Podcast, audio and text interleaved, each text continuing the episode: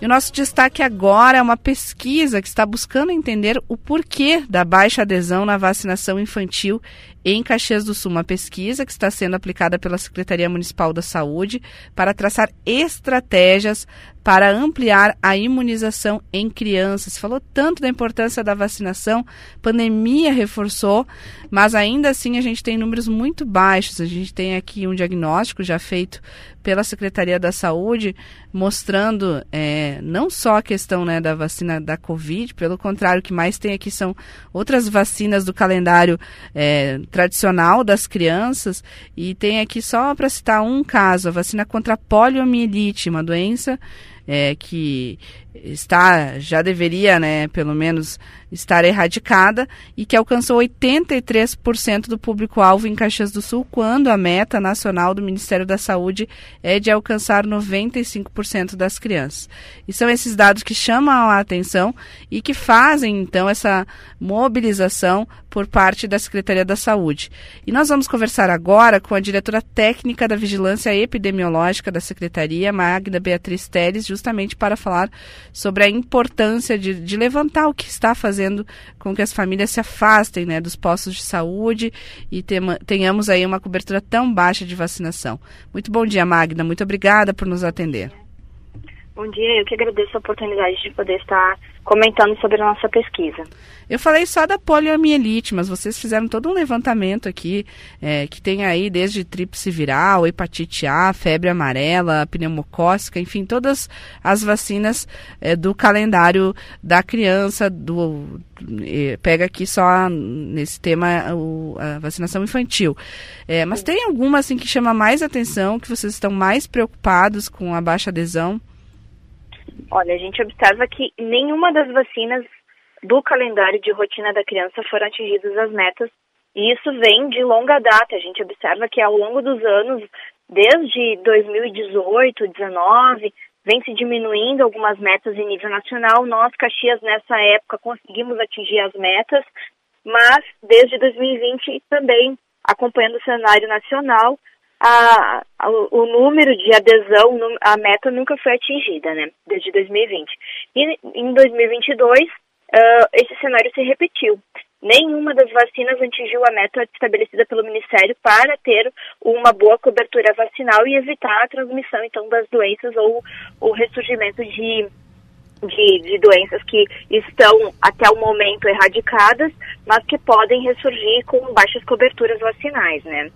A, a gente observa, por exemplo, a febre amarela, que a cobertura deveria ser também em torno de 95%, e ela está em 66% nas crianças, né? Então, está muito abaixo do desejado e a gente tem circulado vírus da febre amarela muito próximo de nós, de Caxias do Sul, né?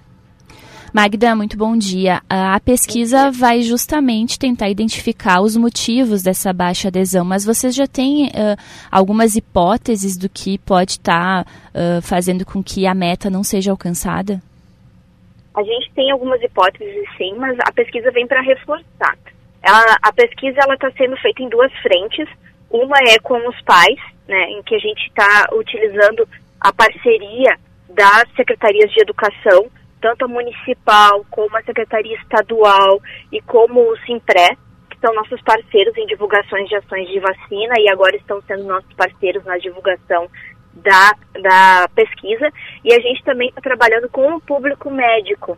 Todos os pediatras a gente está divulgando por meios digitais, e-mail e WhatsApp para o corpo clínico de pediatras de Caxias do Sul, tanto privado como público, para verificar também uh, o porquê, às vezes, da não indicação de vacinas, né, por parte médica, qual a resistência, qual a dúvida, e da parte dos pais, né. Algumas coisas a gente já sabe, a dificuldade, às vezes, de acesso em virtude do horário, a gente já, tá, já ampliou alguns horários de vacina, estamos pensando em mutirões ao longo do ano para facilitar o acesso à vacinação, né, e algumas coisas a gente ainda quer esclarecer. A gente sabe que as fake news tiveram um peso muito grande mas a gente quer verificar agora efetivamente qual o peso que isso resultou na, nas campanhas, né? Na é, rotina. Essa questão do horário, Magda, é justamente a questão que uma ouvinte coloca. Ela nos mandou mensagem mais cedo dizendo que teve dificuldade para levar o filho, no caso era a vacina da Covid, e é. que agora na segunda dose também está com dificuldade por conta do horário de abertura da UBS e também porque não são em todos os dias da semana. A pesquisa também engloba a vacina da Covid e vocês, é, e vocês pensam em alterar esses horários? Ela engloba todas as vacinas, inclusive a da Covid, né? A gente se foca bastante na rotina porque seriam vacinas já conhecidas da população, né? A gente sabe que a vacina da Covid é uma vacina de pouco tempo, às vezes tem muitas dúvidas, questionamentos, mas a gente observa que as vacinas, por exemplo, a da polio, as crianças são vacinadas desde a década de 60, 70 e ainda não atingimos coberturas que já tínhamos anteriormente, né? Isso que nos leva a levar um questionamento maior, né? Eram vacinas que já tinham coberturas vacinais ideais e que foram decaindo ao longo do tempo. A relação, com relação à vacina da Covid, a gente trabalha com agendamento em virtude da, às vezes, da baixa procura e da, do, do desperdício que tem de, de, frascos, né? Porque, assim, às vezes a gente abria, claro que toda vacina aplicada é uma vacina que tem, que tem validade, que é importante. Mas, às vezes, a gente abria um frasco de 10 doses, aplicava uma dose e jogava fora nove, porque não iam mais nove pais procurar. Para otimizar as doses aplicadas, valores, quantidade de doses que vem, a gente trabalha com agendamento. Se agenda, então, um número X de pais, para um mínimo para abertura do frasco, e eles têm que vir ao BS. A gente sabe que isso reflete em horário de trabalho, reflete, uh, às vezes, em, em sair antes do trabalho. Só que quando fazemos ações no sábado, a adesão também era baixa. Mesmo aos sábados os pais não procuram, né? Então nós queremos entender melhor esse contexto. Pois é, porque chama a atenção, é, eu fiquei muito na frase, Magda, é, de que essa questão né, da baixa cobertura vacinal em crianças não é um problema de agora.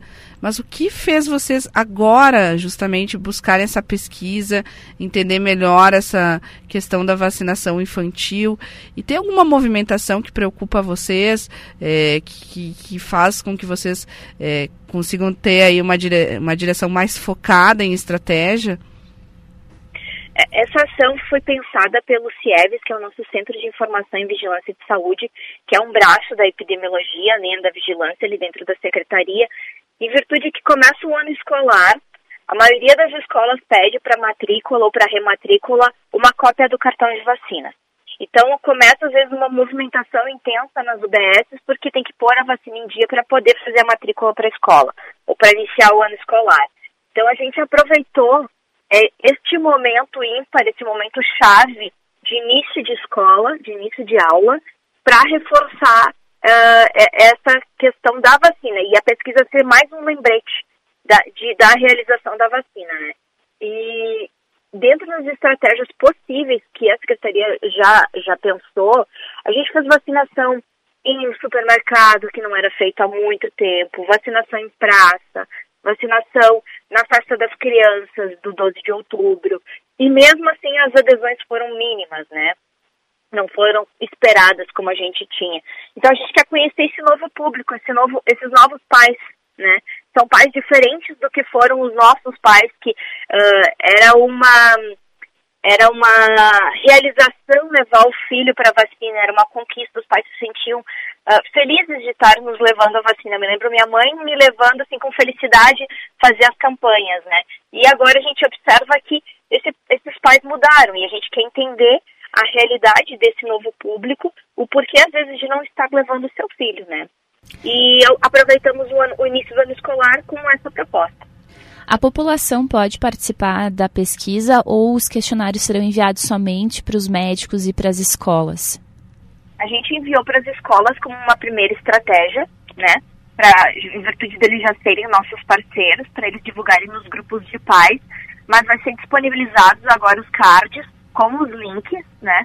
Uh, um card para a população em geral, então para os pais vai ficar disponibilizado no site da prefeitura, no Face, no Instagram e o, o dos médicos aí se foi direcionado apenas para o corpo clínico dos médicos, porque são perguntas diferentes.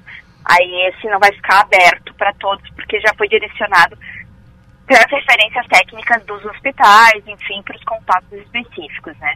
Mas dos pais a gente optou por agora abrir, já que está sendo divulgado a informação nos, nos, veículos de comunicação, porque a gente temia que muitos achassem que fosse um, vírus, que fosse trote, e a gente também teme às vezes que as pessoas entrem na pesquisa e respondam de uma maneira não coerente apenas às vezes para acabar prejudicando um trabalho, mas a gente quer abrir a oportunidade para que todos respondam.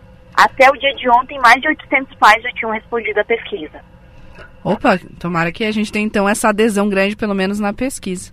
Que bom, 800. Um, um é um bom número, né? É uma boa amostra. É um número bem expressivo, assim. E em cima disso a gente vai trabalhar, então, ações ao longo do ano e, às vezes, propostas a longo prazo, né? Pois é, porque se é uma questão de horário, é, é mais fácil vocês trabalharem estratégia, mas eu, eu, me pergunto, tá, e se apontar aí que é, tem, sei lá, um preconceito contra a vacina, como é que vocês vão ter que trabalhar isso? Vocês vão ter que fazer campanhas de conscientização? Vocês já pensam um pouquinho sobre essas estratégias? Sim, a gente vai ter que fazer capacitações com as equipes para elas, as UBS, para desmistificar. A gente já está fazendo trabalho com as salas privadas de vacina para trabalhar em parceria com elas porque muitas crianças, assim, toda vacina que é aplicada no município, ela entra para cobertura, seja ela pública ou privada. Então, a gente está trabalhando com uh, as salas de vacina privada também, para notificação, para registro da vacina nos sistemas de informação do governo. Então, a gente está trabalhando em várias frentes, né? E para desmistificar, então, capacitação com as equipes, às vezes nas próprias salas de vacinas privadas, uh, fazer. Uh, pequenas gravações em YouTube com pediatras explicando vacinas, lives, coisas assim nesse sentido a gente já está uh, ah, pensando como estratégia também. Tá certo. Muito obrigada, Magda, por antecipar até um pouco do que vocês estão planejando. Diretora técnica da Vigilância Epidemiológica da Secretaria Municipal da Saúde, Magda Beatriz Teres. Um bom dia, um bom trabalho por aí. Muito obrigada, obrigada pela oportunidade de divulgação do nosso trabalho. Vocês são sempre parceiros da Secretaria de Saúde.